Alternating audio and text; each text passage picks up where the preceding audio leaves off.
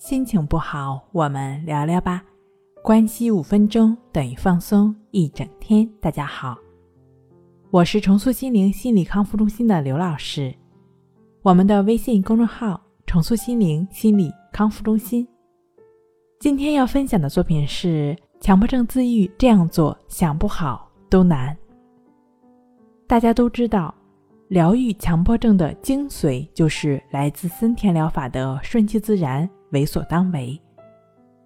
森田先生告诫患者，要承认症状是自我的一部分，要接纳它，该做什么就做什么，为所当为。可是呢，很多强迫症朋友呢，往往苦于不知道如何做到这一点。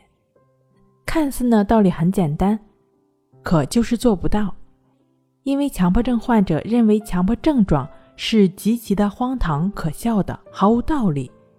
看来我们只有为强迫症状找到某种意义或合理性，才能使患者真正的接纳它，进而做到顺其自然。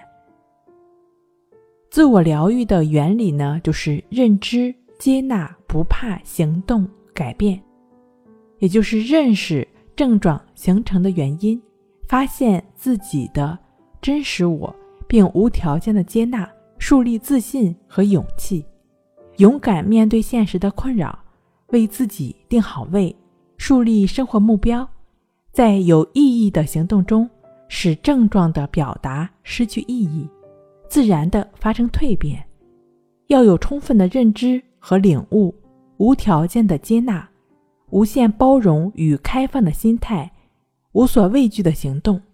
症状不是病。但是症状是疾病的表现方式，而治病不是对付症状。好比一个人，不是改变他的言语，而是改变他的思维。也就是说，我们要调整的不是症状本身，而是导致这种症状根源的不健康的思维模式。要通过一些实际的方法、实际的练习，来扭转这种不健康的思维模式。将其改善成更健康、更积极的思维模式。能够实现这一转变的方法，就是关系法和抑制法。关系法呢，是通过观察呼吸的方式来不断的觉知当下，回到当下。那抑制法亦是如此的练习呢，便是通过融入在生活中的持续的练习。帮助我们不断的保持觉知的过程，持续的保持觉知，持续的在当下，那就不会跟那些想法、念头、动作等等强迫的症状去纠缠，那强迫的症状也就自然的消失了。所以说，强迫症朋友想要自愈，需要你正确、持续的按照抑制法和关系法的具体练习步骤去练习，那。抑制法的具体练习步骤呢？您可以参见《一句话治好强迫症》的音频。关系法的具体练习步骤可以参见《淡定是修炼出来的》一书。好了，今天跟您分享到这儿，那我们下期再见。